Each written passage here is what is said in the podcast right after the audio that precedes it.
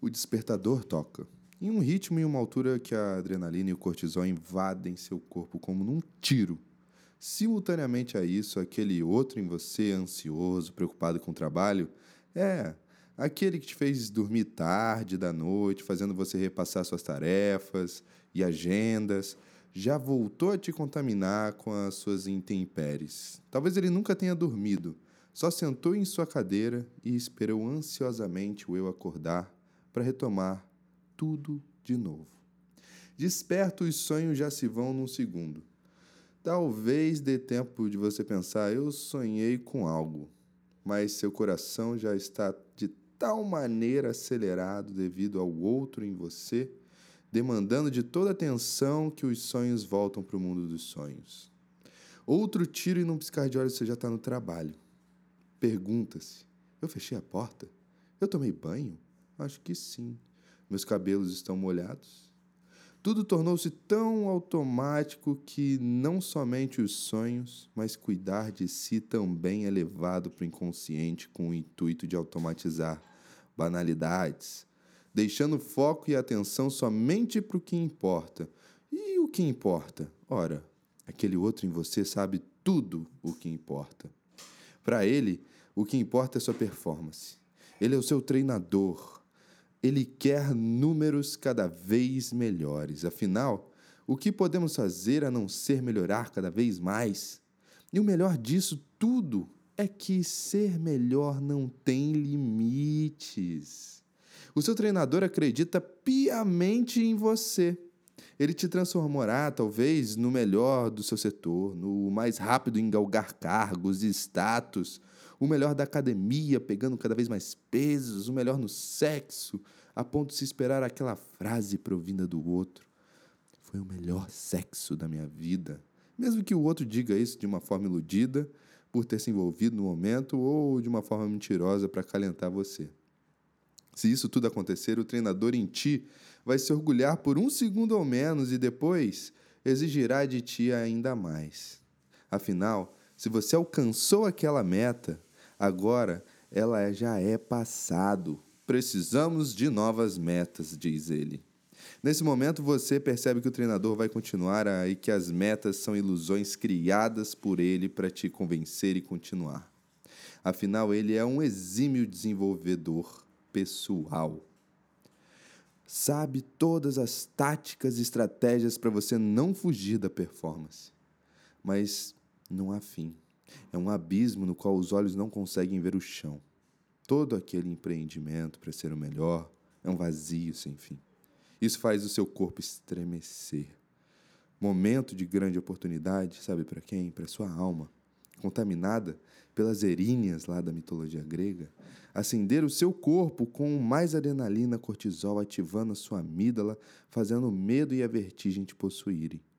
Não é mais uma simples contaminação é uma possessão, uma possessão da alma, de forma sombria para criar em você atitudes.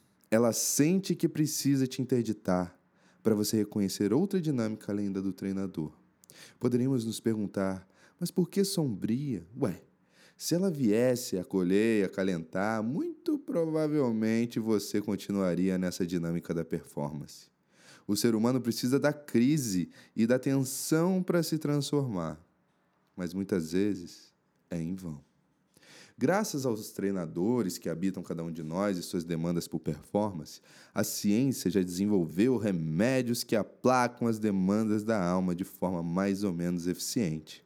A alma pode vir de diversas formas. Hoje denominamos popularmente de síndrome do pânico, burnout, disfunção sexual, ejaculação precoce, enxaqueca, infarto, TAG, transtorno de ansiedade generalizada, entre outros. Não à toa, Byung-Chul Han diagnostica a contemporaneidade como a sociedade do cansaço. Temos todas elas, de certa forma, e por termos e pensarmos e refletirmos sobre todas elas, elas acabam nos dominando e a gente cansa. Apesar de querermos desviar os olhos do abismo, Nietzsche estava certo. Ele está olhando para você desde sempre. O abismo é um vazio. É a falta que cada um de nós encontra ao percorrer a estrada da performance.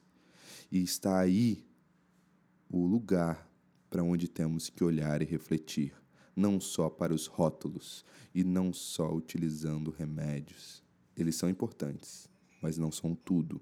O abismo é um olhar para si de forma explícita, que evidencia que o caminho da performance tornou-lhe uma pessoa insatisfeita e insaciável, e alguns até se vangloriam disso. Afinal, você quer satisfazer seus chefes, você quer satisfazer seu estado, quer satisfazer seu parceiro, mesmo que para isso, ao ver o outro insatisfeito com a sua performance, você precise dar satisfações e justificativas alheias. Dar satisfações é uma coisa muito interessante. Nessa dinâmica unilateral de satisfazer o outro e de dar satisfações justificativas, é impossível satisfazer a si mesmo e o si mesmo da, da teoria junguiana. O abismo te possui e te paralisa nesse instante e para sempre. Esta é a outra oportunidade de reconhecer sua incompletude e sua imperfeição. Hoje temos inúmeras ideias do quanto o ser humano é um ser em falta, oco. Um ser que carece. A alquimia e a maioria das mitologias concebem o ser humano como cindido, dividido há muito tempo entre masculino e feminino, mas que anteriormente, ainda em diferenciação, estavam em uma fusão. Já na ciência, a física atômica afirma que cada molécula do nosso corpo e do universo é em grande parte vazia. Por exemplo, um átomo de hidrogênio, o mais comum, a distância entre o núcleo e o elétron é de um décimo bilionésimo de um metro. Para ilustrar isso daqui, para a gente entender, é como se o núcleo fosse uma bola de tênis, seu elétron estaria a uma distância de 2 quilômetros do núcleo. O que existe então entre eles? Existe energia, força de atração, repulsão e nada além. Um vazio, de certa forma. Para Morin, Edgar Morin, visando sua teoria da complexidade, o ser humano é também um sistema aberto, isso é, a gente precisa realizar trocas com o meio ambiente de diversas formas possíveis. Biologicamente falando, o vazio dos pulmões, do estômago, entre outros, nos permite continuar e manter a vida biológica. Precisamos de vazio para viver. Willem Flusser, na teoria da comunicação, aponta que a comunicação surgiu por simples necessidade do outro, que também, cá entre nós, são forças de atração e repulsão. Carl Gustav Jung afirma que é instintivo querermos preencher nossos vazios. Alguns deles parecem até ser fáceis de se reconhecer, como as imagens psíquicas da fome e da sede. Mas o vazio que o treinador e a performance escondiam talvez demore um pouco mais para ser percebido. Diante do abismo, não à toa muitas vezes nos perguntamos de forma simbólica: eu tenho fome de quê? Eu gosto de matar minha sede com quê? E quando não paramos para refletir e confrontar esse vazio, esse vazio, desviamos os olhos dele e acabamos por cair ainda mais nos vícios, nas obsessões e compulsões. Alguns tornar-se-ão mais, ainda mais discípulos do treinador, afinal o treinador ainda está cheio de promessas. Já outros se decepcionarão com ele e encontrarão fugas, como vício nas substâncias químicas e, vamos ser sinceros, nas redes sociais, nas telas digitais, para não ter que conviver com esse abismo. Na mitologia podemos lembrar das Danaides enchendo seu vaso insaciável. Lembro-me de um dia estar com dois amigos bebendo cerveja, um deles quis sair para fumar. O outro perguntou: "Para que que você fuma?" O fumante respondeu: "Para ter prazer". E o perguntante questionou novamente: "Mas você não está aqui tendo prazer com a gente, bebendo, rindo? Você precisa ainda mais de prazer?" E isso me atravessou como uma flecha. Na minha imaginação e nas minhas projeções, senti ali que o rapaz havia tido um dia um encontro com o treinador e havia encarado o abismo da insatisfação.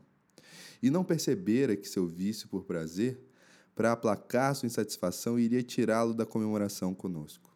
Evidentemente, esse lampejo e esse diagnóstico não foi para o rapaz, mas para mim mesmo. Afinal, escrevemos e falamos o que somos. A partir desse dia, pensei o quanto a performance acaba por deteriorar a celebração. Conversando isso com uma amiga, mestre em educação física, ela me disse: as Olimpíadas, em sua gênese, eram sumariamente uma grande celebração, Léo. Depois a performance capilarizou-se cada vez mais na corrida, na, no, no salto em vara, na, nos movimentos de ginástica e por aí vai. Ocorreu o mesmo com o trabalho, né? Com a família, com o amor, com o sexo. No fundo, parece que as Olimpíadas hoje aprimoram e premiam os indivíduos que possuem os transtornos obsessivos compulsivos, por tornarem-se cada vez mais especializados nas respectivas modalidades. E somos assim hoje. Nessa reflexão de hoje, eu vislumbro né, a performance como uma complexo opositorum da celebração. Eles são opostos complementares. À primeira vista, o resultado futuro, a desculpa, a primeira visa o resultado futuro, a segunda o prazer do presente. A performance tende ao racionalismo matemático e estatístico. A segunda, né, a celebração, as emoções. A performance está ligada a Cronos, a celebração a Kairos. A performance é Apolo, deus da perfeição, e ele, quando uh, não cultuado, lança sua flecha mortífera no coração dos homens jovens. Não à toa, ele também, além de ser uma divindade solar, é também uma divindade das maldições e da morte súbita. Já a celebração é Dioniso, a pulsão de vida do êxtase do álcool, mas espiritual, que, quando acompanhado de pão, pode até causar o furor das massas. Podemos depreender uma relação entre as maldições de Apolo, o álcool de Dionísio e aquilo que mencionamos é, anteriormente sobre o escape do indivíduo quando ele se vê unilateralizado pela performance, quando ele acaba caindo, ou nessas maldições, nessa súbita morte, essa, esse súbito cansaço, ou então no álcool, nos vícios de Dionísio. Quando o indivíduo continua a seguir a performance de forma unilateral, ele encontra a flecha sombria de Apolo. Quando o indivíduo busca o entorpecimento das substâncias químicas, ele encontra Dionísio. Portanto, aqui a unilateralização leva para o aspecto sombrio desse, desses opostos complementares. A crítica aqui não aponta para o abandono da performance, mas para o reavivamento da celebração e da comemoração. Jung sabia disso. Em Eranos, momento em que grandes autores reuniam-se para comemorar, comer e orar a palavra, ou como Valdemar Magaldi aponta, comemorar, lembrar de novo, juntos, né?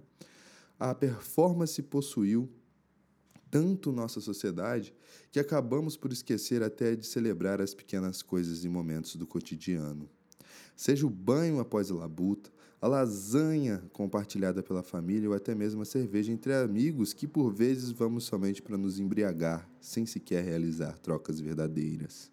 Celebrar e comemorar não está somente ligado à alegria, mas à tristeza também. Viver o presente com suas alegrias e tristezas é que dá movimento à vida é o que nos faz viver. Viver tal movimento é também, portanto, celebrar a tristeza quando ela se apresenta. Sim, é possível comemorar a tristeza, pois uma hora ou outra ela se inverte em excesso affectus, ou seja, enantiodromicamente. Por isso, celebre. Até a próxima.